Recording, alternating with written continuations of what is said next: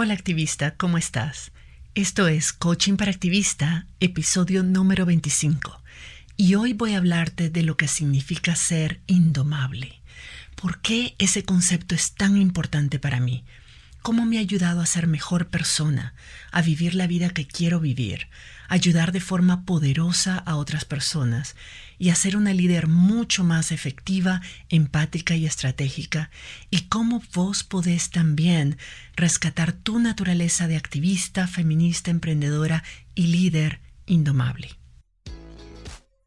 Estás escuchando Coaching para Activistas con Virginia Lacayo coach, emprendedora, feminista y experta en neurociencia y pensamiento sistémico, quien te compartirá información y herramientas para que puedas conocerte, autogestionarte y lograr los resultados que te propones independientemente de las circunstancias que estén ocurriendo.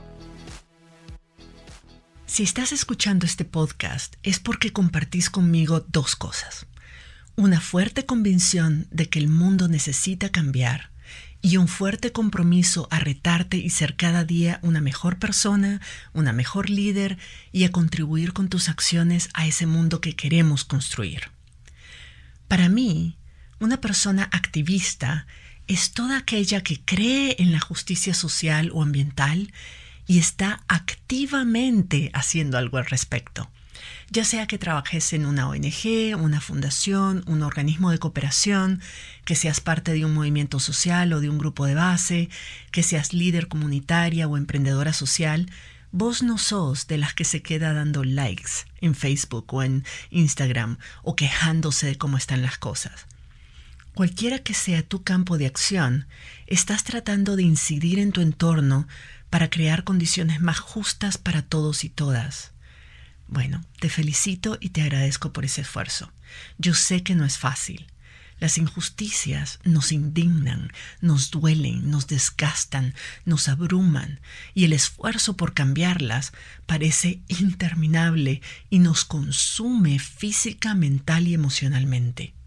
Pero te necesitamos, y te necesitamos en buen estado, en buen estado emocional, mental y físico, necesitamos que seas capaz de lidiar con las adversidades y los obstáculos que se nos presentan todo el tiempo y de liderarnos en este proceso con empatía, con compasión, seguridad, convicción, compromiso, entusiasmo y buen humor. Entonces, ¿cómo nos hacemos indomables? Hay, a mi juicio, dos formas de ser indomables. La primera es aguantando como roble todos los golpes de la vida y poniendo el lomo para proteger a otras personas, o rebelándonos contra toda fuerza opresora y peleando con las uñas hasta que se nos caigan. Las personas que actúan así son valientes y son temerarias, pero usan su fuerza física y su fuerza de voluntad para aguantar.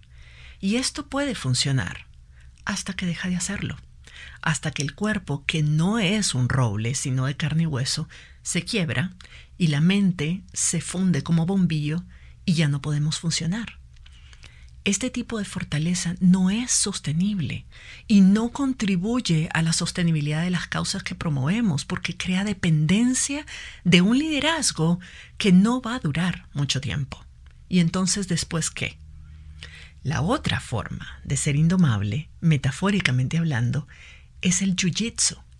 El jiu-jitsu es un arte marcial japonés que combina distintas técnicas que utilizan la fuerza del oponente para ganar la batalla.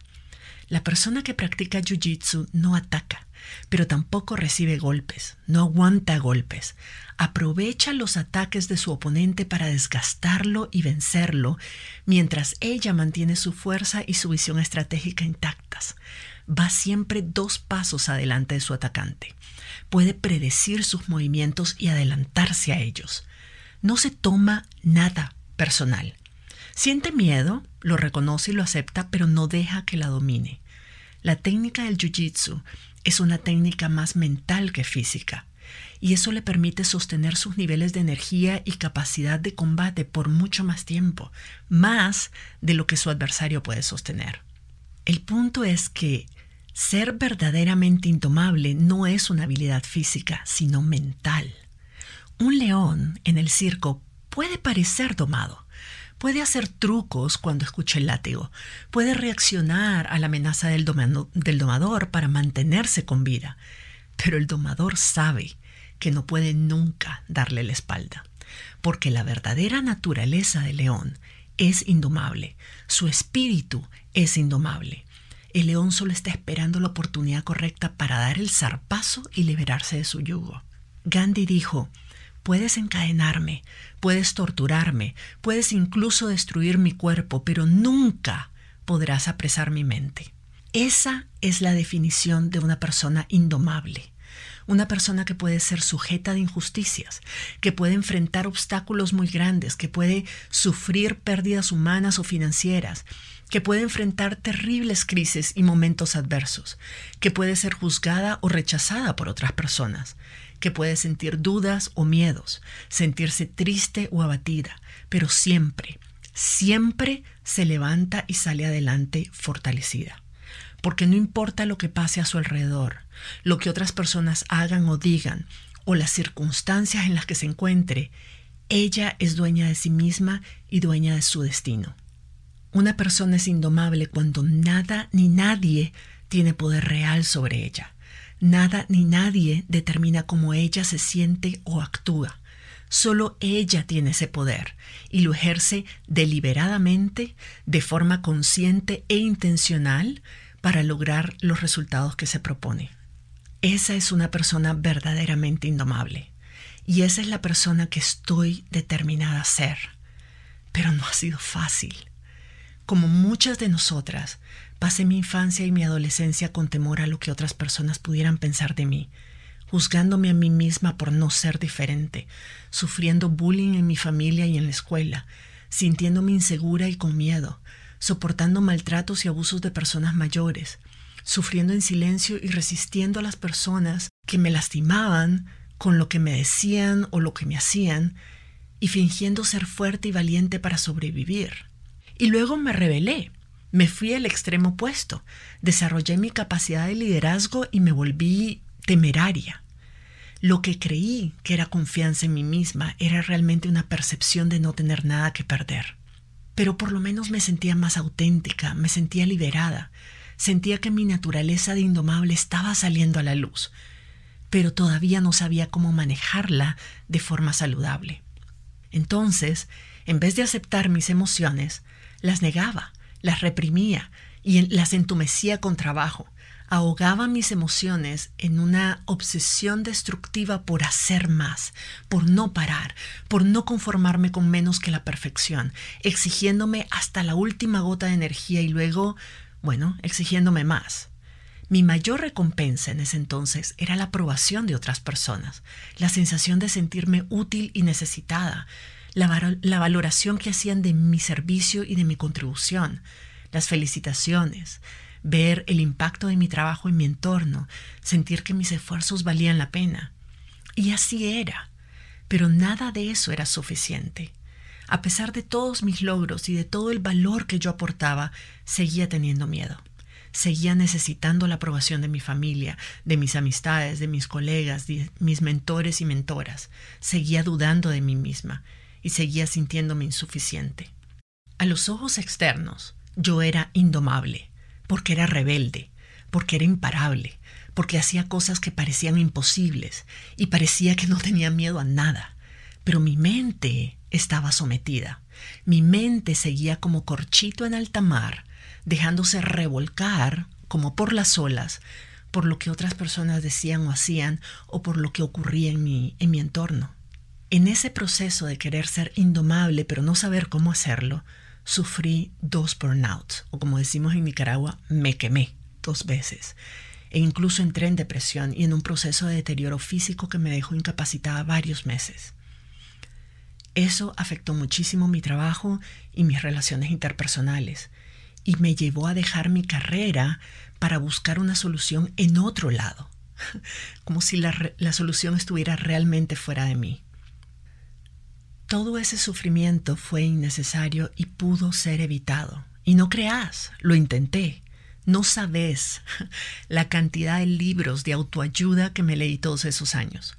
Tragaba libros y libros, artículo tras artículo, taller tras taller sobre técnicas de autocuido, de cómo ser feliz, de cómo desarrollar autoestima, cómo manejar mis emociones, cómo desarrollar autoconfianza, cómo ser mejor líder, cómo no dejar que las cosas me afecten tanto. ¿Cuántos libros de esos has leído vos? ¿A cuántas coach, gurús espirituales y especialistas seguís en las redes y lees todos sus posts. Lo que yo descubrí después de muchos años haciendo lo mismo, sin que por supuesto me funcionara, y después además ratifiqué esta lección con las personas a las que yo les he hecho coaching, es que una cosa es saber algo y otra cosa muy distinta es aplicarlo y ver resultados. A nivel intelectual, todas sabemos realmente cómo funcionan las cosas y lo que tenemos que hacer. Si vos sos como yo y no parás de educarte en estos temas, es posible que a esta altura no haya nada nuevo bajo el sol. Ya sabes todo lo que hay que saber sobre autoestima, autocuido, autoconfianza, relaciones sanas, límites sanos, etcétera, etcétera. Entonces, ¿por qué seguís sintiendo lo mismo? ¿Por qué las cosas y las personas te siguen afectando tanto? ¿Por qué no logras siempre lo que te propones? ¿Por qué te seguís juzgando y maltratando de esa forma? Es como leer un libro sobre técnicas de natación y luego esperar que cuando entras al agua hagas brazadas perfectas y nades por horas sin cansarte. Agradecida deberíamos estar de que no nos ahogamos. Yo puedo entender la técnica de natación, puedo incluso enseñársela a otras personas, pero si yo no supero mi miedo a ahogarme y me meto en el agua y practico diario y me equivoco varias veces y trago agua y dejo que la gente se ría de mi torpeza de principiante y me concentro en pulir mi técnica en cada práctica, seré muy sabida en la materia, pero no voy a saber nadar. El punto es que el conocimiento no es suficiente para que las cosas cambien. A nivel racional podemos estar súper conscientes de lo que queremos hacer y de lo que tenemos que hacer para conseguirlo, pero a nivel inconsciente, nuestro cerebro no quiere cambiar. Cambiar implica riesgos, implica enfrentar nuestras propias verdades, implica sentir emociones que no queremos sentir, implica esfuerzo y disciplina, implica salir de nuestra zona de comodidad y trabajar en serio para lograr esos cambios. Entonces, mi cerebro, por supuesto, me mandó todos esos años a leer, a disque aprender, todo lo que yo pudiera aprender sobre todos esos temas, porque aunque no cambiara en la práctica, pues estaba aprendiendo sobre el tema y me daba una especie de tranquilidad porque por lo menos estaba haciendo algo. No me sentía que estaba paralizada, sentada ahí, inútil, sin hacer. Estaba haciendo algo, estaba aprendiendo. Por años. Llega, hay un límite, ¿verdad? Con eso. Pero eso es lo que mi cerebro quiere me manda a distraerme con información, consumiendo y consumiendo información para no tener que hacer el trabajo duro. Mientras me hace creer de que me faltan cosas por aprender, pues me va a mantener ocupada y distraída de lo que realmente tengo que hacer, que es poner en práctica de forma disciplinada y valiente todo lo que ya sé. Me tomó varios años dar ese paso tocar fondo por segunda vez me forzó a pasar de querer saber cómo cambiar a comenzar a cambiar realmente. Yo no necesitaba más conocimientos, lo que necesitaba era sentirme mejor y cambiar la forma en que me estaba relacionando conmigo misma, con otras personas y con lo que sucedía a mi alrededor. Y así fue como llegué al coaching. Mi proceso de transformación ocurrió realmente en cuatro etapas. Lo primero que tuve que aprender fue diferenciar los hechos de mis pensamientos. Entender que la forma en la que mi mente interpreta lo que ocurre no es necesariamente un reflejo objetivo de la realidad, sino que simplemente le estoy eh, interpretando, no le estoy observando. Es mi mente agarra esa información y trata de darle sentido, de definir si, esa, si eso que estoy viviendo, experimentando es bueno o malo, si representa o no un riesgo para mí. Y usa como referencia mis experiencias pasadas, mis creencias, mis valores y mis juicios para darme una posible, posible interpretación de ese hecho. No hay forma humana de que mis interpretaciones de la realidad sean objetivas si están siempre filtradas por un montón de componentes. Pero como todo eso ocurre en mi mente, es muy difícil distinguir entre un hecho y un pensamiento si no tenemos las herramientas adecuadas para hacer esa distinción. Y ahí es donde tener el acompañamiento de una coach o una persona externa calificada ayuda, porque, pues como te imaginarás, es muy difícil leer la etiqueta desde adentro de la botella. Solo ese primer paso el solo el hecho de aprender a distinguir los hechos de mis, de mis pensamientos, de mis interpretaciones de esos hechos, significó un enorme cambio para mí, porque me permitió darme cuenta de que todos los hechos son neutros, no son ni buenos ni malos per se hasta que pienso en ellos y les pongo un juicio de valor. Por eso es que el mismo hecho puede ser que, que es bueno para mí, puede ser malo para otra persona, porque depende de cómo cada quien lo está interpretando. Si esto es verdad, entonces significa que yo puedo escoger darle un significado distinto a esos hechos para que no me lastimen tanto.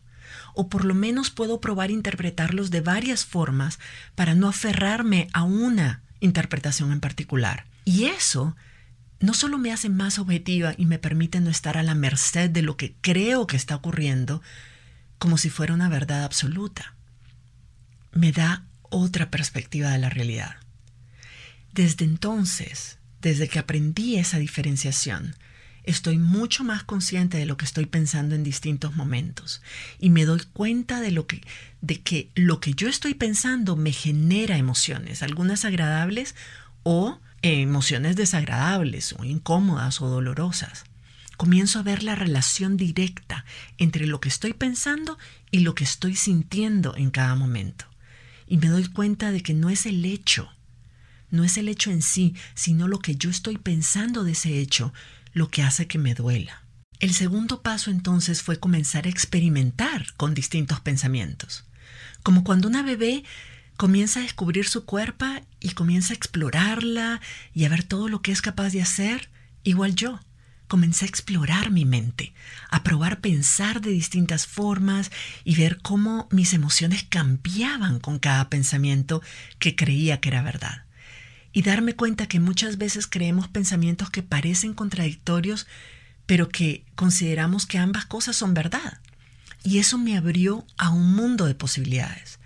Si un pensamiento alternativo a uno que duela, o digamos uno que duela menos, es también verdad, entonces puedo enfocarme en ese pensamiento y sentirme mejor. Pero yo no quería quedarme ahí. Quería perderle el miedo a mis emociones.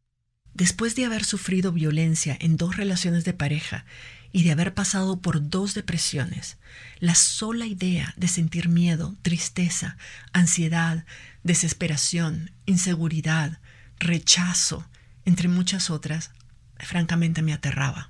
No deseaba sentir eso nunca más. Y ese miedo a sentir cualquiera de esas emociones hacía que fuera por la vida caminando en cáscaras de huevo. No quería correr riesgos, no quería enamorarme de nuevo, no me atrevía a montar una empresa, no me atrevía a compartir públicamente lo que pensaba, porque nada de eso era seguro.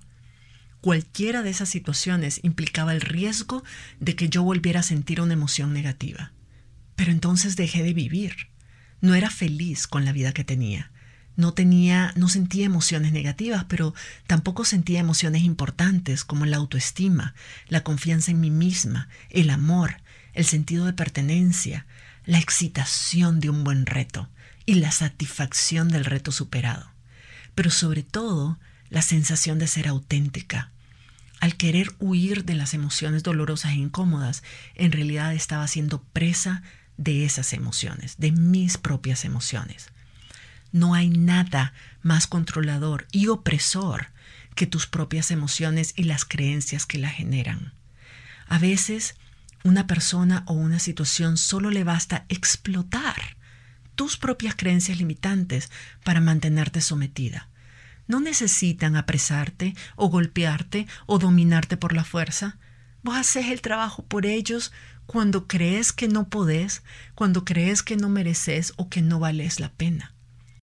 Para ser realmente indomable y poder ser libre de vivir todo lo que puedo y quiero vivir, tenía que vencer mi miedo a mis propias emociones para no dejar que éstas me mantuvieran dominada. Entonces, el siguiente paso fue aprender a aceptar que hay una infinidad de emociones disponibles para nosotras las personas humanas y que pueden ser sensaciones cómodas o incómodas, incluso hasta dolorosas, pero que las emociones por sí solas no pueden lastimarme, no pueden lastimar a nadie. No es cierto que no tengo la capacidad de sentir algo porque el dolor va a ser inaguantable. Es como, es como no vacunarse nunca porque pensamos que la inyección va a doler demasiado. Mientras no lo hagamos, esa creencia nunca va a desaparecer. Incluso si otras personas nos juran que no duele, que es solo un pellizquito, que es como el mordisco de una hormiga, pues no le creemos. La única forma de comprobar que la especie humana está diseñada para experimentar cualquier emoción sin mayores consecuencias es permitiéndonos sentirlas. Aterra, lo sé, pero créeme, vale la pena. Con la ayuda de mi coach aprendí a identificar las emociones, a ponerles nombre, dejar de decir estoy bien o estoy mal, que eso no, son emociones, a ser específica y a distinguir entre estar triste y estar nostálgica, entre estar entusiasmada y estar excitada, hay una razón por la cual son nombres distintos y palabras distintas, porque hay una diferencia entre ellas y distinguir la diferencia es importante, créeme. Y también aprendí a aceptarlas como normales, a entender que cuáles eran los pensamientos que me generaban cada una de esas emociones y a procesarlas de forma que no me lastimen ni me impidan hacer lo que quiero hacer. Aprendí también que las emociones que yo siento y que son provocadas por mis pensamientos solo me afectan a mí. Que cuando yo odio a alguien o me resiento con alguien, la única persona que siente la sensación provocada por el odio o el resentimiento soy yo. La otra persona ni se entera. Y si lo hace, en todo caso, no siente lo mismo que yo. Eso me ayudó a darme cuenta que hay muchas emociones que me eran inútiles seguir sintiendo. Como dijo Nelson Mandela, odiar a tu enemigo es como tomar veneno y esperar que el otro se muera. Y lo mismo sucede en caso contrario. Cuando escogemos amar incondicionalmente a alguien, esa sensación de amor solo la sentimos nosotras. La otra persona podrá o no darse cuenta, podrá o no reconocer eh, amor en tus gestos, podrá o no sentirse amada. Eso no es automático. Pero el amor que vos sentís solo lo sentís vos. Y vale la pena sentirlo todo el tiempo que se nos sea posible, porque es una sensación bellísima, incluso si la otra persona no se entera. Entonces aprendí a generar mis propias emociones de forma intencional. Aprendí a identificar qué pensamientos me generan cada emoción y a evocar esos pensamientos cuando necesito sentirme así. Eso me liberó muchísimo de la responsabilidad de las emociones de otras personas. Me ayudó a entender que las otras personas sienten lo que sienten por la forma en que están pensando, no por lo que yo hago o digo. Ahora yo sí me esfuerzo todos los días por ser una persona honesta, cálida, empática y generosa, pero lo hago porque eso es lo que yo espero de mí misma, porque son mis estándares, mis principios, no porque estoy tratando de acomodarme a lo que otras personas esperan de mí. En este sentido, también me ayudó a liberar a otras personas de tener que actuar de cierta forma para hacerme a mí sentir bien y hacerme yo misma responsable de mis propias emociones y de mi propio bienestar. Ahora, no significa que apruebo todo lo que otras personas hacen o dicen. Yo sé poner límites sanos y protegerme de posibles daños, pero ya no dependo de su buena voluntad o de su capacidad de hacerme sentir bien. No las necesito puedo quererlas y no necesitarlas. Y es lo más liberador que he sentido hasta ahora. Mi última fase en este proceso de transformación fue darme cuenta que manejar mis pensamientos y mis emociones de forma intencional me permiten hacer lo que tengo que hacer para lograr los resultados que quiero de forma consistente. Yo ya no creo en la buena o en la mala suerte y tampoco creo que hay metas imposibles. No creo que las circunstancias, el contexto o mi pasado determinan lo que soy o no soy capaz de hacer en la vida en general y de lo que soy o no capaz de convertirme. Todas estas habilidades me han permitido planificar mis metas de forma consciente e intencional manejar mi tiempo de forma eficiente, distinguir lo que tengo que hacer o aprender para lograr algo, digamos la parte práctica de mis metas, y también distinguir mis sabotajes internos, todo el drama que hay en mi cabeza, y darme cuenta que la parte práctica es mucho más fácil de resolver si logro manejar mis obstáculos internos, mis creencias limitantes, mis propios sabotajes. Esos son los verdaderos obstáculos para lograr cualquier cosa que me proponga. Mi habilidad de hacerme coaching a mí misma ha impactado positivamente todas las áreas de mi vida. Te voy a contar. En mi relación de pareja soy mucho más autoafirmada y asertiva. Comunico más claramente lo que necesito y soy mucho más empática al escuchar lo que mi pareja necesita de mí. Ya no espero que me adivine el pensamiento o llene todas mis necesidades. Lo liberé de la enorme responsabilidad de hacerme feliz y llenar todas mis expectativas.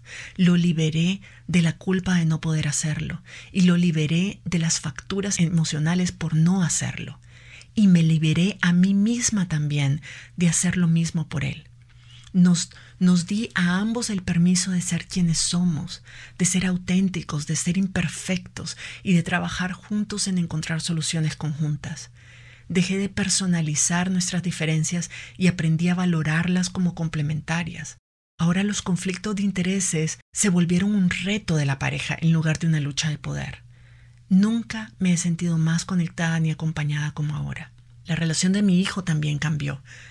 Mi relación con él disminuyó, me ayudó ahora a disminuir mucho mis angustias y mi necesidad de controlar su comportamiento. Aunque todavía es pequeño y necesita mi guía y ciertos límites, soy mucho más capaz ahora de respetarlo y apreciarlo como persona. Su comportamiento ya no es un reflejo de mi calidad de madre, y sus errores y sus aprendizajes ya no son mi culpa ni mi mérito. Yo puedo acompañarlo en su proceso de encontrarse y de crear su vida como una guía, una guía sabia, una amiga, no como un proyecto personal.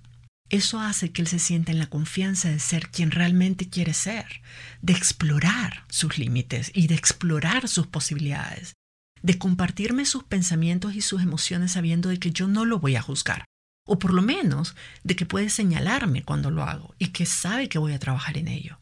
Mi rol de madre dejó de ser el centro de mi vida para convertirse en un rol que ahora disfruto y del que aprendo todos los días. Lo mismo en relación a las demás personas he logrado que las cosas que antes me afectaban muchísimo y que me hacían pasar días dándole vueltas sin dejarme trabajar o de vivir en paz, como por ejemplo alguna conversación difícil con un familiar o una amiga o mi pareja, ahora puedo reinterpretarlas bastante rápidamente para salir de ese estancamiento y buscar soluciones, ya sea que me permitan poner mi ego a un lado tal vez entender la perspectiva de la otra persona, ya sea que me permita ver la situación como un reto a resolver juntas en lugar de una barrera entre ambas, o simplemente ser más compasiva y empática y tomarme las cosas menos personalmente. Lo mismo con las distintas violencias e injusticias que están sufriendo las líderes y los líderes y las organizaciones en Centroamérica, en Colombia, en todos nuestros países y en general mi relación con las circunstancias que me rodean. Ya sabemos de que hemos estado bajo un tsunami de crisis de todo tipo, pero ahora logro que ya no me abrumen, que ya no me arrastren en una espiral de desesperanza y de apatía como lo hacían antes.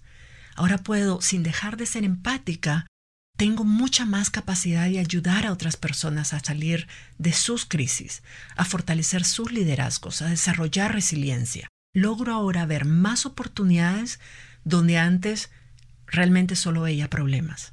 Otro aspecto que el coaching y el auto-coaching me, me ayudó un montón fue en relación a mi salud, a mi autoestima y a la confianza en mí misma. También ahí ha habido una diferencia abismal. Yo ahora estoy mucho más conectada con mi cuerpo. Lo respeto más, lo juzgo menos, lo aprecio y le agradezco sus señales. Voy a confesar, pues me falta mucho que hacer en ese campo, pero mi relación conmigo misma es muy distinta y mucho mejor de la que tenía cuando mi cuerpo era más esbelto, más joven, más sano, y la verdad es que ya era hora. En general, entre muchas cosas, esas habilidades me permitieron tomar las riendas de mi vida. Una cosa importante es que gracias a esas habilidades de coaching, de auto-coaching, logré salir de una relación de violencia tan profunda a nivel psicológico y emocional que te juro que no hubiera podido salir de ella si no contara con esas herramientas. La confianza que desarrollé en mis capacidades de hacer cosas que no había hecho antes, de comenzar de cero, de mudarme a una ciudad completamente desconocida, de salir de deudas, de enfrentar el miedo y la carencia económica. Son cosas que hubiera deseado poder hacer antes cuando estuve en situaciones similares y aguanté más sufrimiento del que era realmente necesario. Y por último, el impacto que estas habilidades han tenido en mi vida profesional son incontables. Yo he fracasado un montón de veces he estado en bancarrota, he tenido penurias económicas, he tenido deudas, monté una empresa sin ninguna experiencia de emprendimiento, he desarrollado habilidades tecnológicas y de mercadeo para las cuales siempre creí que no tenía talento y sigo aprendiendo. Hace unos años me hubiera dado por vencida al primer fracaso. Hubiera dejado de confiar en mí, hubiera regresado a mi zona de comodidad en una carrera en la cual yo sabía que ya tenía prestigio y además tenía demanda, aunque no me hiciera feliz. Ahora tengo el valor y la confianza de apostar por lo que sí me hace feliz y me levanto rápidamente de mis caídas. Cuando algo me sale mal, cuando siento que un proyecto al que le invertí mucho tiempo y mucho esfuerzo fracasa, me doy permiso de llorar y de lamentarme y de revolcarme en el drama así por un par de días. Pero después me detengo y me pongo a analizar qué fue lo que salió mal y cómo lo puedo corregir, y lo hago con la curiosidad de una niña que desarma el teléfono de su casa para ver cómo funciona por dentro. Convierto mi fracaso en un aprendizaje y en un reto y desato mi capacidad creativa. Es más, ahora cuando las cosas me salen mal, lo primero que me pregunto es, Virginia, ¿En qué medida estabas tratando de seguir fórmulas y copiar a otras personas y dejaste de ser auténtica, de escuchar tu intuición, de confiar en tu sabiduría interior? Me doy cuenta que el 99% de mis fracasos suceden cuando yo dejo de confiar en mí misma y ser auténtica. Entonces, regreso al ruedo. Haber desarrollado estas habilidades no significa que a veces no me levante con ansiedad o que no sienta miedo o tristeza, rabia, dolor, pero eso ya no me controla. Esas emociones ya no determinan mi vida, lo que hago o dejo de hacer. Ahora me siento libre y en control de pensar, sentir y hacer lo que quiero y creo que es importante para mí. Sí, ahora soy libre, soy indomable. Las personas necesitamos todas ser indomables. Que nada ni nadie tenga poder real sobre nosotras. Que seamos dueñas de nuestros pensamientos, nuestros sentimientos y nuestras acciones. Que tengamos conciencia de que tenemos opciones y que somos libres de escoger. Que las circunstancias y las otras personas no determinen lo que somos ni lo que hacemos y podamos ser libres de explorar lo que realmente venimos a contribuir a este mundo. He ayudado a muchas personas a desarrollar estas habilidades, pero la, mayoría de mis programas han sido con clientes individuales o con grupos pequeños, y quiero cambiar eso. Creo firmemente que la mejor forma de avanzar más rápidamente en temas de justicia social y ambiental es fortaleciendo el liderazgo de los movimientos sociales, pero no sacrificándonos o sacrificando nuestras líderes, sino haciéndolas indomables, ayudándoles a desarrollar resiliencia y capacidad de autogestión emocional para que su liderazgo sea a prueba de circunstancias. Pero no puedo seguir haciéndolo una persona a la vez, porque la necesidad es urgente y es masiva. Entonces, creé un nuevo programa de coaching para ayudar a más personas a desarrollar estas habilidades. Es un programa de membresía mensual que dura un año en el que mes a mes vamos trabajando cada una de estas habilidades y aplicándolas a distintas áreas de nuestra vida. Las relaciones, autoestima, autoconfianza, planificación efectiva, relación con el dinero, metas personales y profesionales, liderazgos incluyentes y descentralizados, eh, resiliencia, visión de futuro, salud y autocuido y muchas otras áreas más. Si te inscribís, voy a enseñarte todo lo que yo he aprendido paso a paso, guiándote en cada etapa del camino. El programa está diseñado para que cada mes, por 12 meses seguidos, recibas un taller sobre alguno de los temas que mencioné antes, una guía de trabajo con herramientas y ejercicios diarios para ir desarrollando esas habilidades y convertirlas en hábitos casi inconscientes, sesiones de preguntas y respuestas para aclarar todas tus dudas y que sepas cómo aplicar cada aprendizaje a tu vida cotidiana y sesiones de coaching grupal conmigo personalmente para llevarte y llevar tus aprendizajes a niveles mucho más profundos, para desmontar todas tus creencias limitantes y hacer que este proceso se traduzca en una transformación real e imparable. Además, las personas inscritas en este programa de membresía cuentan con una comunidad en Facebook donde todas las indomables crecemos juntas, aprendemos unas de otras, intercambiamos retos, celebramos logros, nos apoyamos mutuamente y nos ayudamos a mantenernos consistentes con nuestros procesos de cambio dentro y fuera de la comunidad. Si quieres ser parte de este programa, de, membresía, visita mi sitio web www.virginialacayo.com, pleca membresía para poder registrarte. El programa se llama Indomable por una razón. Vamos a construir juntas y juntos liderazgos indomables, a prueba de circunstancias, con altos niveles de conciencia y responsabilidad emocional, que hagan un cambio profundo en nuestras organizaciones y comunidades y que modelen otras formas de relacionarnos con nosotras mismas y con el mundo que nos rodea. ¿Te apuntas?